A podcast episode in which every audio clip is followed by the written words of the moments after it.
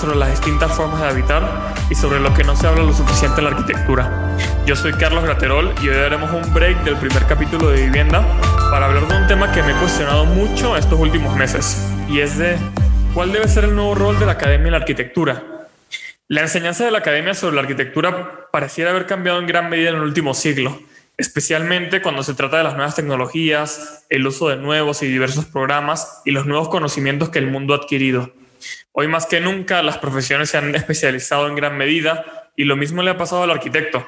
Actualmente existen muchos tipos de arquitectos, desde los que se dedican a la construcción, a representar, a desarrollos inmobiliarios, proyectos ejecutivos, pero también otros que se dedican a temas de teoría, biología, química, artes plásticas, escénicas, etcétera muchas ramas que serían infinitas para poder contar.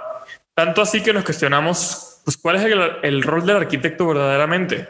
Esto se suma a que las necesidades han cambiado, hoy los problemas económicos y sociales son mucho más fuertes que nunca y hay muchas problemáticas a nivel mundial que necesitan de nuevos tipos de arquitectos. Sin embargo, me cuestiono si el rol de la academia en la formación de esos profesionistas que se enfrentan a estas nuevas realidades se ha sabido adaptar a estos cambios, porque pareciera que en gran medida se sigue enseñando con las mismas directrices con las que se enseñaba a los arquitectos del movimiento moderno hace más de un siglo. Muchas veces pareciera que no se enseña para satisfacer las necesidades de nuestro nuevo mundo y ahora con el confinamiento esta problemática pareciera relucir muchísimo más. Es por esto que hoy en Habitáculo, para discutir este tema, tengo un querido invitado, Jorge Vázquez del Mercado. ¿Cómo estás, Jorge? Qué gusto, Carlos. ¿Cómo estás? Pues encantado de estar aquí con ustedes. Te agradezco mucho la invitación. No, gracias a ti. Ahora leeré un poco de tu semblanza. Jorge es arquitecto por la Universidad de Anáhuac. En 1998 inicia su actividad académica como profesor de proyectos en la misma institución. En el 2000 establece su propio taller, cuya obra mereció diversos premios y publicaciones para obras como su renovación en el Zócalo de la Ciudad de México, la Casa de RDA y otros como el Museo Interactivo de Durango. En 2006 es nombrado director de la Escuela de Arquitectura de la Universidad de Anáhuac México Sur y luego inicia el doctorado en la misma institución en Ingeniería Ambiental. En noviembre de ese año inicia la columna Blog con Perspectiva y en el 2015 funda Vázquez del Mercado de Arquitectura con el rediseño del plan maestro de la misma institución. Luego participa en la iniciativa del territorio del habitante del Infonavit, trabajando un poco sobre el repensamiento de la vivienda social y colectiva. En 2017 dirige el diagnóstico participativo de las lomas y a partir del terremoto del mismo año participa en diversos proyectos para la Comisión Nacional de Reconstrucción de la Ciudad de México. Ese mismo año también es nombrado subdirector de la Escuela de Arquitectura de la Universidad Nahuac, México, en ambos campus. Y bueno, ha sido jurado en diversos bienales, concursos, etcétera, y promueve la formación del colectivo Rehabilitar México en el primer foro hacia el Pacto Nacional por la Vivienda. Pero bueno, muchas gracias, Jorge, y empezamos.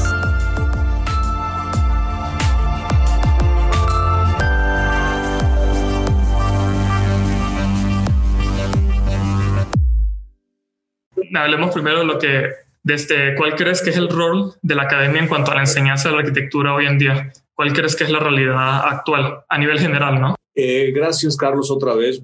El tema es sumamente pertinente. Como te platiqué eh, hace pocos días cuando estábamos imaginando ¿no? que iba a ser este espacio, te comentaba que eh, estaba ocurriendo, estaba transcurriendo los días de la CINEA que es este evento que organizó ahora en esta ocasión la UNAM, que es la asociación de, pues de, escuelas de arquitectura de todo el país. Y este fue eh, un congreso cuya perspectiva, pues evidentemente, tiene que ver con el tema que tú planteas, ¿no? Es decir, eh, hacia dónde, en dónde estamos, ¿no? Eh, como escuelas de arquitectura, ¿no?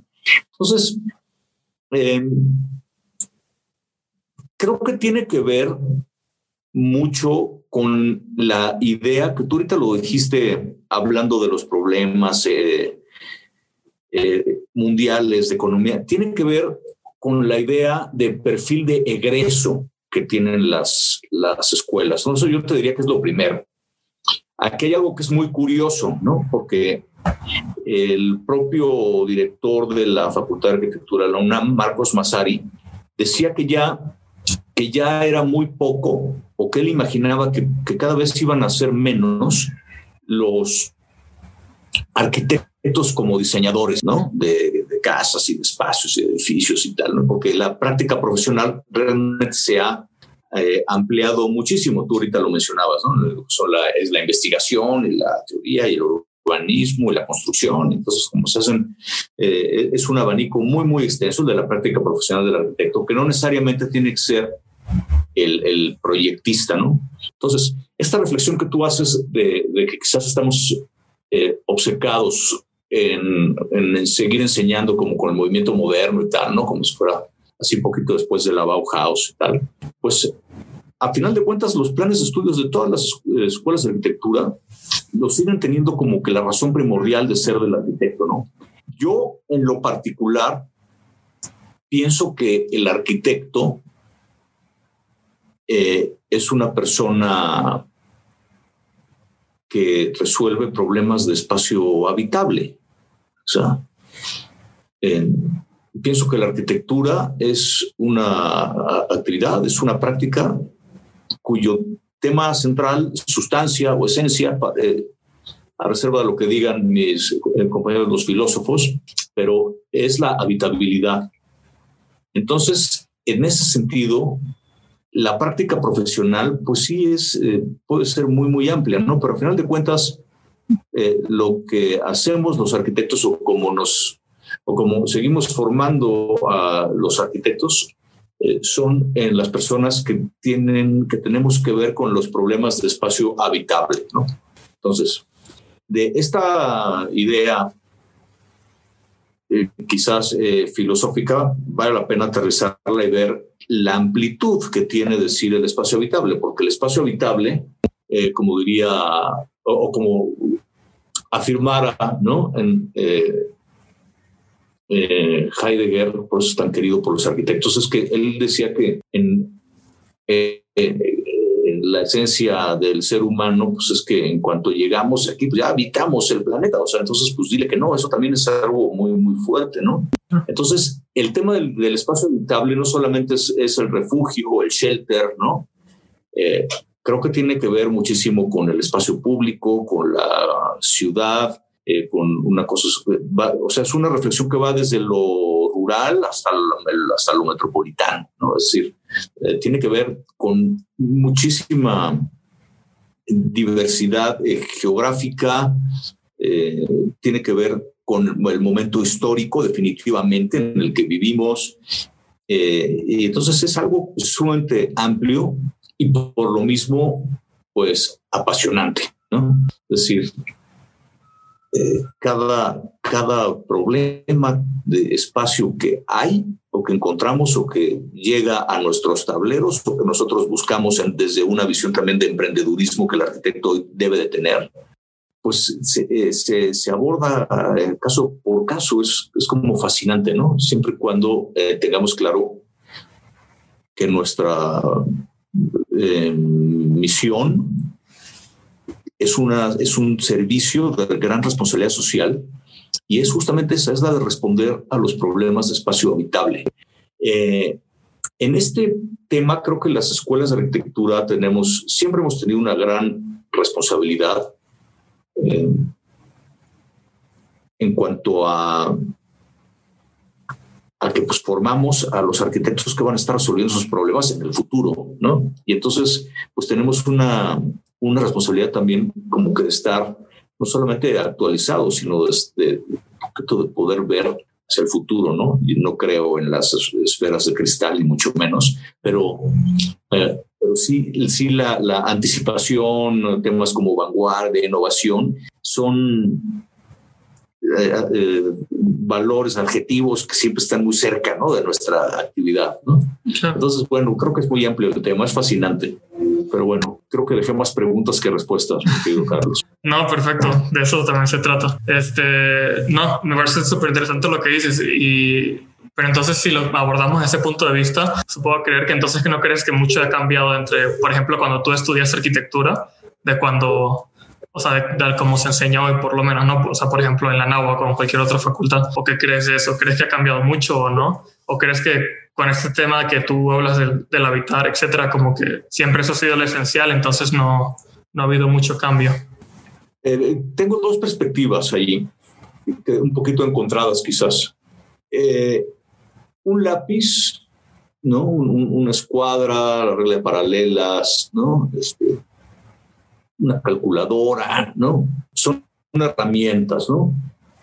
Entonces, a mí me toca ser de una generación, no sé si es X o Y, o sea, baby boomer, o algo así, estoy, como en el límite de alguno, pero donde tengo que aprender este, AutoCAD, este,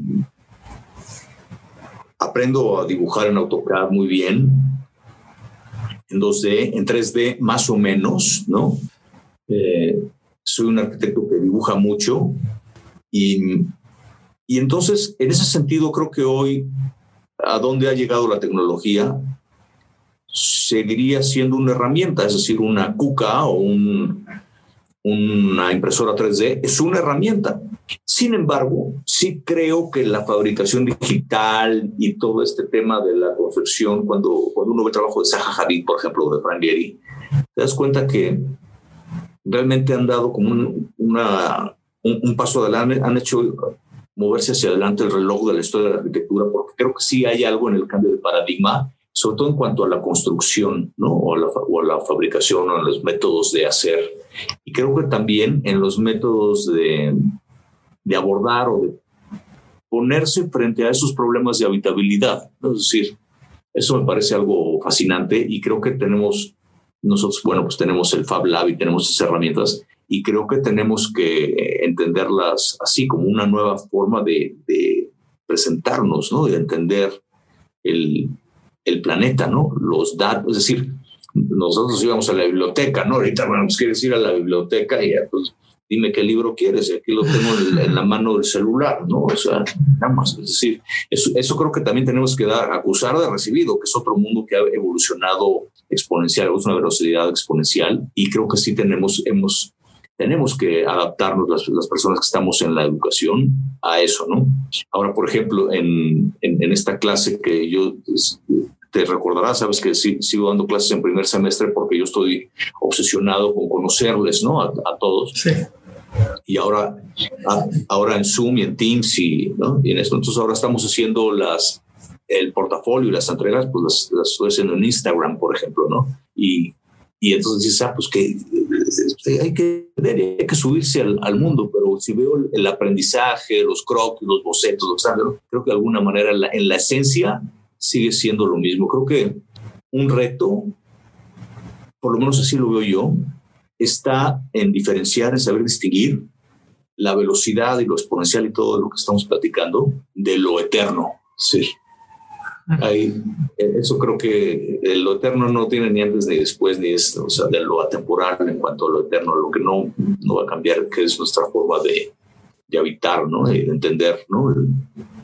eso, ¿no? La, la, habitabilidad creo que es algo muy profundo y que nos confronta como, como hacedores o formadores de arquitectos. Sí, justo, justo, o sea, con lo que dices, me parece muy interesante, sobre todo porque, o sea, creo que quedamos para bien o para mal, pero en realidad todas estas cosas tienen como un aspecto positivo y negativo, ¿no? Porque porque muchos dirían, bueno, es que nos ha traído muchísimas ventajas, ¿no? Sobre todo el tema de la construcción, ahorita con todo lo, de lo del modelado BIM, con el tema de, ahora ya no solo es BIM, ahora es que es BIM Bam que ahora, o sea, como que ahora se, se representan diferentes fases de los proyectos, pero pero también me pregunto si no crees que como que se le ha dado mucha importancia, capaz a veces de más, como estas nuevas tecnologías. Por ejemplo, me refiero, no sé, como que hoy en día hay muchos arquitectos, siento yo, y lo digo también por experiencia laboral, etcétera, que, que muchas veces no, no se trata de, de, lo que saben de diseñar o del espacio de los clientes, sino es más sobre, son expertos en AutoCAD o expertos en Revit o son expertos en, en cualquier programa que tú quieras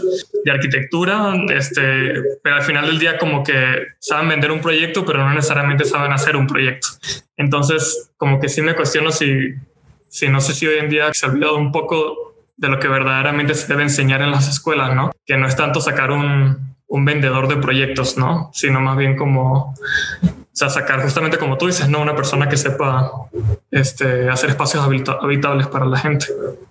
Sí, es, es, buenísima pregunta porque también tiene que ver con la expectativa que tenemos del empleador, ¿no? Tú sabes que la Universidad de Anáhuac es de las que tienen los puntajes más altos en el índice de los empleadores, ¿no? O sea, a, los despachos les gusta, ¿no? contratar a egresados de la NAWAC, pero tiene que ver mucho con, eh, con lo que dices, porque eh, yo, por ejemplo, en mi oficina, si voy a contratar a alguien ahora, pues entonces tú puedes ver cualquiera. Buscamos efectos. Este, ellos dicen que, eh, que sepa Photoshop, Illustrator, esa parte gráfica del vender los proyectos, tal, como que nos, nos, nos obliga ¿no? a tener esa fortaleza porque es una manera de, que tu cliente o de que tu, tu, cliente potencial o de que el público, yo qué sé, ¿no? Diga, bueno, pues esto, es un despacho que tiene eh, potencial o solvencia tecnológica o que está al día, yo qué sé, ¿no? Eh, es decir, me, me, encantaría ahorita que estuviera aquí con nosotros, por ejemplo, Glenn Morcott, ¿no? Eh, premio Pritzker, que se jactaba de ser una él solo, ¿no? Entonces, ¿y cómo sería trabajar? Yo, la verdad es que tengo mis dudas. Eh, si dibuja en AutoCAD o se sigue dibujando a mano. Se dice que solamente acepta el encargo de estar haciendo una casa a la vez, ¿no? En Australia. Me parece algo como mítico, un poco. Eh, digo, tiene tiempo que no sé de él, pero me, gustaría investigar a ver qué, cómo es la, vida, ¿no? Eh, o sea, en, en, eso, en esos casos, ¿no? Es decir, los arquitectos quizás que a mí me interesan más, como Rafael Moneo, como Álvaro Sisa, no sé, este, ya son mayores. Yo creo que tienen los despachos, tienen la solvencia, tienen jóvenes, tienen sus estudiantes. El propio Foster, pues, ¿no? Que es así, el, lo identificamos como el padre del high tech. Sigue dibujando mucho a mano los croquis y no, no, no me lo imagino eh, modelando, ¿no? En, en Revit algo, pero tiene la capacidad de poderlo representar todo a mano. Pues volvemos a eso, ¿no? El, perfil de, de egreso, yo creo que va, cada vez va a ser más, más eh, horizontal el tema de los trabajos en, los despachos, ¿no? Yo ahorita mismo te, confieso que si no tuviera la persona, ¿no? Que es habilísima en esto o en lo otro, pues obviamente pues, tendría que recurrir al AutoCAD, hacer impresiones, retocar un poco a mano y tal, y unas eh, presentaciones interesantes a mano, si acaso, pero eh, creo que sería eh, algo pues ya anacrónico, ¿no? O sea, hay que, hay que reconocer eso, ¿no? Sin embargo, siempre ponemos bocetos y creo que sí la parte humana, ¿no? En nuestras presentaciones, pero, pero bueno, creo que tiene que ver, volviendo al principio, con el perfil de egreso, o sea, ¿qué esperamos para nuestros egresados y para los arquitectos que estamos formando, ¿no? Claro. Creo que tiene que ver mucho con eso. Claro, y creo que pensando un poco en este tema, este, justamente como que te quería preguntar también de que además de, de esto que estamos hablando, ¿qué otra cosa crees que, que capaz han fallado como las universidades en general? O sea, no solamente a nivel México, como a nivel mundial, o sea, de forma muy, muy general de lo que tú veas de tu experiencia personal, profesional. ¿Qué crees que, que capaz sí podríamos mejorar, no? O sea, en cuanto a contenido, ¿no? O capaz ya no tanto la... Bueno, también podría ser en la modalidad, ¿no? Porque, porque ahorita todas las cosas van a cambiar muchísimo en cuanto a la modalidad, pero, me refiero más como a contenido. ¿Qué crees que debería cambiarse o si no hay nada que cambiar o si crees que, que no estamos fallando en nada al momento de formar arquitectos, más allá de lo del tema del habitar que estabas comentando? Yo, yo particularmente creo que materias como psicología, el, temas como de eh, más humanos, a mí particularmente me interesan mucho. La sociología, por ejemplo, es, o sea, es imposible prescindir ¿no? de sociología en proyectos urbanos, por ejemplo. ¿no? Es decir, eh, este tema como del contacto con la gente, de sabernos relacionar, creo que es algo muy importante. A veces pasa que los arquitectos eh, pues, pues ya nada más nos entendemos entre nosotros, ¿no? Pero realmente lo que a mí me emociona o lo que para mí es bonito, pues no necesariamente tiene que ser lo mismo para el, mismo cliente o la persona que está confiando, ¿no? En, en nosotros, ¿no? Como arquitectos. Es decir, esa parte participativa, creo que de, de acompañamiento de, de, de acercarnos a la sociedad en su conjunto, creo que es algo que desde las escuelas tenemos que concientizar más. Ahorita que leías la, la semblanza, había varios proyectos que puse allí que hemos hecho juntos en, en, la escuela, como el diagnóstico participativo de las lomas de Chapultepec, por ejemplo, que fue una aventura así titánica, ¿no? En 2017, gracias a los profesores, ¿no? Arquitectas eh, excelentes, ¿no? Que, estuvieron allí. Y yo me acuerdo que ese proyecto lo, lo, ganamos sobre la UAM y sobre la Salle, no, creo que otra universidad. Simple y sencillamente porque cuando a, nosotros nos invitaron tarde, ya lleva, es más, ya llevaban casi un año trabajando otras escuelas en eso, ¿no? Cuando nos, invitaron nosotros, yo simplemente me presenté como un local, ¿no? Porque conocía muy bien la zona, conozco muy bien la zona. Entonces, en el momento en el que me puse como al tú por tú, pero como casi como vecino, entonces como que hice mucho clic, dijo, ah, mire, es que esto, esto es lo, lo, que necesitamos, ¿no? Y arquitectos notables que estaban ahí en el jurado dijeron, ay, pero es que la náhuatl no tiene un centro de estudios metropolitano, así, este, una experiencia. Entonces, este, dije, sí, pues es cierto, pero pues tenemos la, la escala para tener una agilidad bárbara y tal, y a pesar de todo, pues, eh, lo hicimos y creo que hicimos un gran trabajo. Es decir, esa parte humana muchas veces es la que, es la, la que la gente espera y es donde más puedes eh, lograr mejores resultados en arquitectura. Yo, yo esperaría que, que, en eso fuéramos más eh, fuertes, las, todas las, no solamente la NAWAC, sino todas las escuelas de arquitectura. no, justo me acabo de acordar, a, estuve en una mesa de diálogo hace, hace ya unos meses y estaban hablando, era una mesa de diálogo sobre la, la producción social de la habitadora, que estamos hablando de esto de la participación. Saben estos arquitectos, este, Gustavo Romero, Jorge Andrade, las de Comunal Taller, etcétera.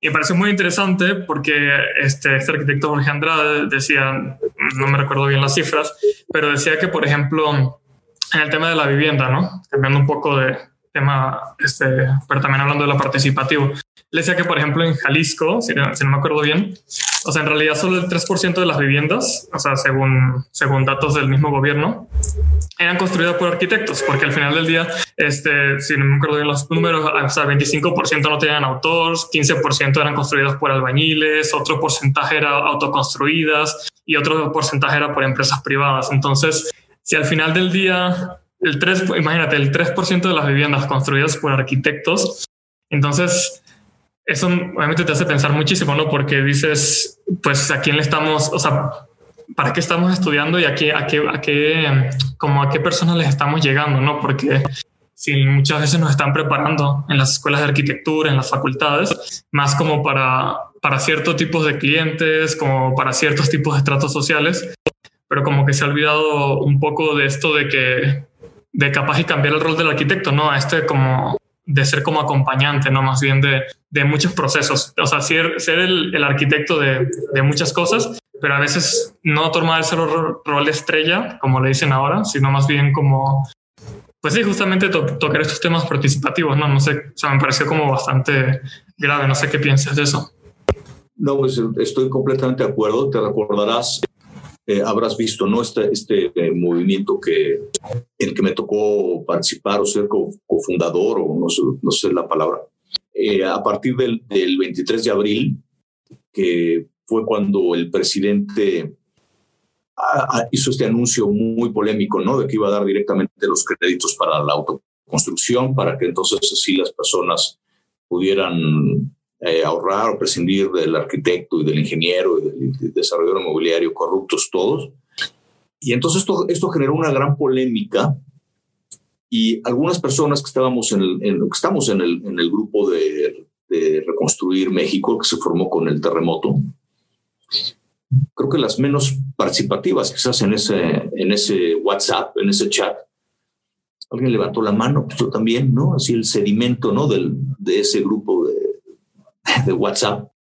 Y, dijimos, ¿sabes qué? Es que lo que pasa es que quizás algo hemos hecho mal, ¿no? O sea, y entonces, en vez de engancharnos, ¿no? Con las declaraciones de, la conferencia mañanera del presidente y tal, decidimos hacer una, un, tema de reflexión y de repensamiento, pero nos fuimos tan ambiciosos que hicimos este, este movimiento que se llama Rehabitar México, que ahora está bastante consolidado, e hicimos el foro, el primer foro nacional hacia un pacto por la vivienda, ¿no? Es decir, eh, ciertamente con la ilusión, ¿no? Que caracteriza mucho el, el, sueño ¿no? La, que caracteriza muchos, nos caracteriza muchas veces a los arquitectos, de que algo hemos hecho mal y pues algo, algo se, se puede hacer, ¿no? Eh, y entonces hicimos este, este gran foro, que creo que fue un primer gran paso. Han seguido otros diálogos, cosas con este movimiento.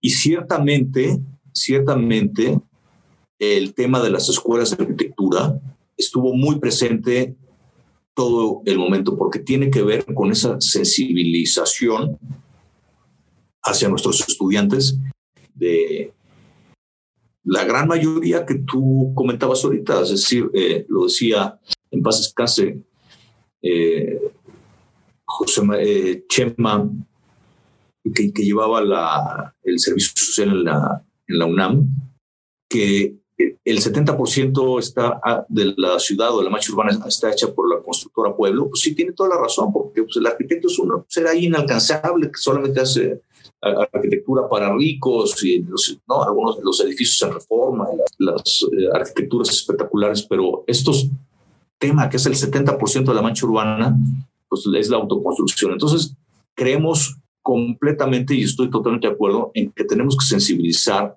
a nuestros alumnos en la que en todas las escuelas, independientemente del, del, perfil o de la expectativa de arquitecto que tengamos, con, con esta causa, simplemente el 70% de la mancha urbana, es decir, todas las periferias, si tú vas a las, a las ciudades eh, eh, muy famosas por su belleza, ¿no? Este, Zacatecas, Oaxaca, tal, y ves la periferia y es lo mismo, es, un, es, es algo caótico, es la autoconstrucción, es decir, es, la, es esta mancha que se desborda de una manera eh, totalmente desordenada, caótica, ¿no? Como se va pudiendo, ¿no? Entonces creo que eso tocas un tema muy importante, Carlos. No, y que imagínate, imagínate si ese 70% o sea, el arquitecto como que tuviera algún rol, o sea, que pudiera como acompañar, o sea, o sea, si, si simplemente tuviéramos como, no sé, o sea, si justo tuviéramos las herramientas, o sea, porque creo que sí las hay, nada más es, es cosa de, de, de, no sé, cambiar el tipo de enseñanza o la forma en que vemos el mundo, ¿no? Pero imagínate si ese 70% pudiéramos como poner nuestro granito de arena, ¿no? Como que siento que sería muy diferente. Yo creo que, yo creo que ahí está gran parte del, de nuestra labor. Un gran error que también siempre cometemos a veces, pensamos que, que nosotros podemos hacerlo todos solos y, ¿no? y es una labor de la ciudadanía, es multidisciplinaria.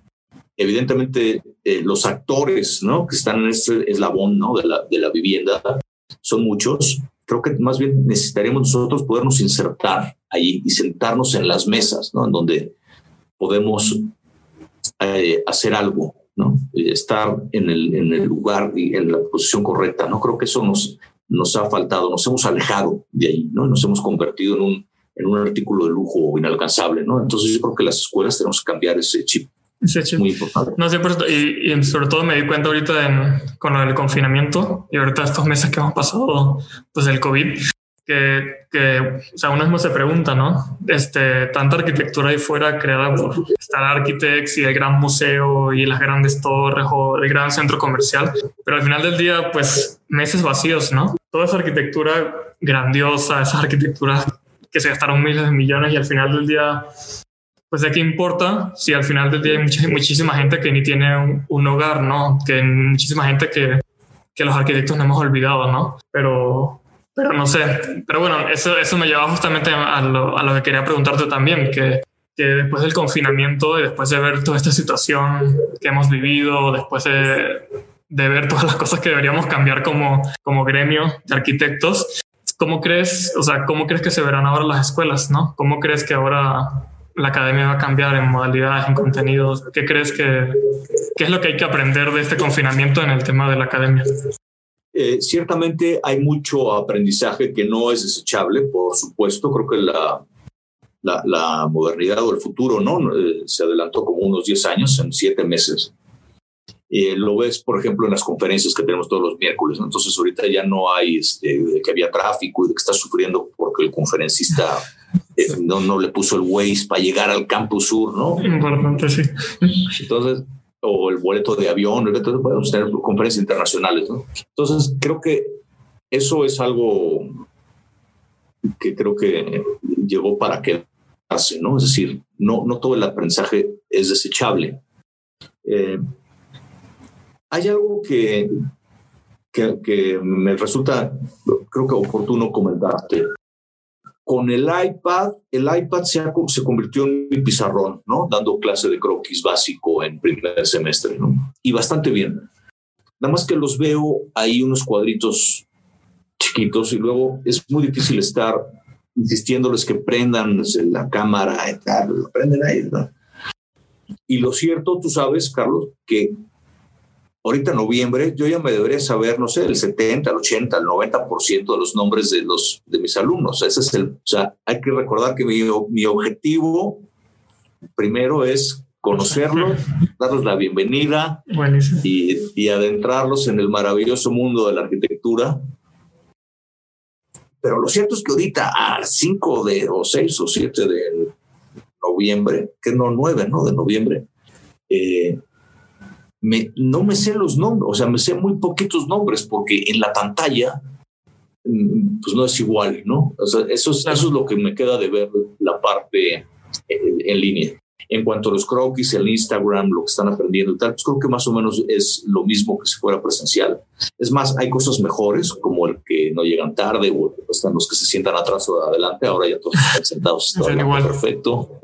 no, eso está maravilloso, pero pero la parte, esta parte presencial sí me, ha hecho falta, ¿no? Y no creo que sea mejor ni peor, simplemente creo que es otra, es otra condición y hay que, hay que aprenderla. No, no creo que vayan a quedar ya este, así a, medio uso, ni nada, subutilizadas las universidades, tampoco, tampoco lo veo así, yo creo que poco a poco iremos regresando, pero sí sería una lástima no hayamos aprendido de esto que que vivimos, ¿no? Los, los grandes tiempos que gastamos en el automóvil, en desplazamientos, en energía, la importancia del espacio público, de moverse, de hacer ejercicio, de caminar, ¿no? Creo que después de tantas horas en el Zoom, la misma espalda y el mismo cuerpo te, te dice, es importante ¿no? Caminar, ¿no? Es decir, esos, esos tipos de, de, aprendizaje creo que no debe ser desechable. Ojalá, ojalá no se nos olvide eso. Sí, no, y que regresaremos de una forma diferente, que podríamos aquí especular muchísimo, pero al final creo que, al final del día creo que el tiempo lo dirá, de cómo, cómo será ese regreso y cómo será, cómo cambiará todo, ¿no? Mucho, mucho podemos decir, pero en realidad no sabremos mucho. Pero bueno, este, la verdad me encantó la conversación, pero bueno, aquí podríamos seguir muchísimo, pero creo que es parte de, es buena parte para cerrar ahorita. Me parece muy interesante lo que sacamos aquí. Y bueno, en esta última parte, nuevamente para cerrar este, estos capítulos esto, de estos podcasts, lo que quisiera es hacer como una sección pequeña basada en preguntas al aire que, con las que te quedes. Este, porque justamente pienso que una verdadera reflexión pues trae más preguntas que respuestas y es un poco el objetivo de lo que quiero llegar con este, con este espacio.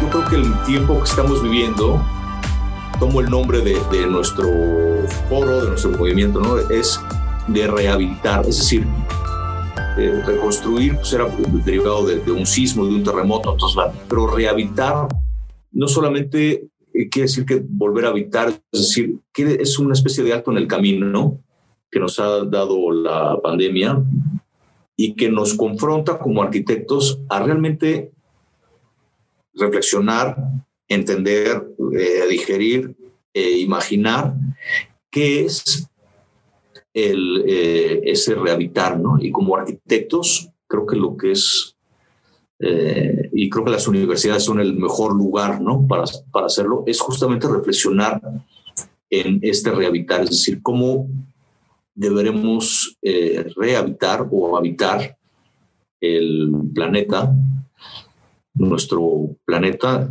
después de esta pandemia, ¿no? Es decir, creo que hay un, hay hay creatividad, en esto que pongo hay incertidumbre, hay pasión, hay ideas. creo que tenemos que estar constantemente reflexionando y preguntándonos cuál es el, el rehabitar ¿no? del, del, ser humano, ¿no? si es que aprovechamos esta oportunidad. ¿no? Muchísimas gracias y bueno, por lo que sentí en la conversación, creo que también me quedan muchas dudas y bueno, por último, nada más quisiera agradecer a, este, a Rafael Romo por la increíble música de este podcast. Pueden buscarlo como Rafa Romo en Instagram. Y bueno, agradecer por supuesto a Jorge por esta gran conversación. Gracias por, por aceptar el espacio. Muchísimas gracias por la invitación, por la confianza, mi Carlos. Y bueno, pues ahí vamos hombro con hombro en esto. Te mando un gran abrazo. A todos los que nos escucharon también. Así es. Pues muchísimas gracias a todos y pues nos vemos en la próxima edición de Habitáculo. Y bueno, les mando un gran abrazo.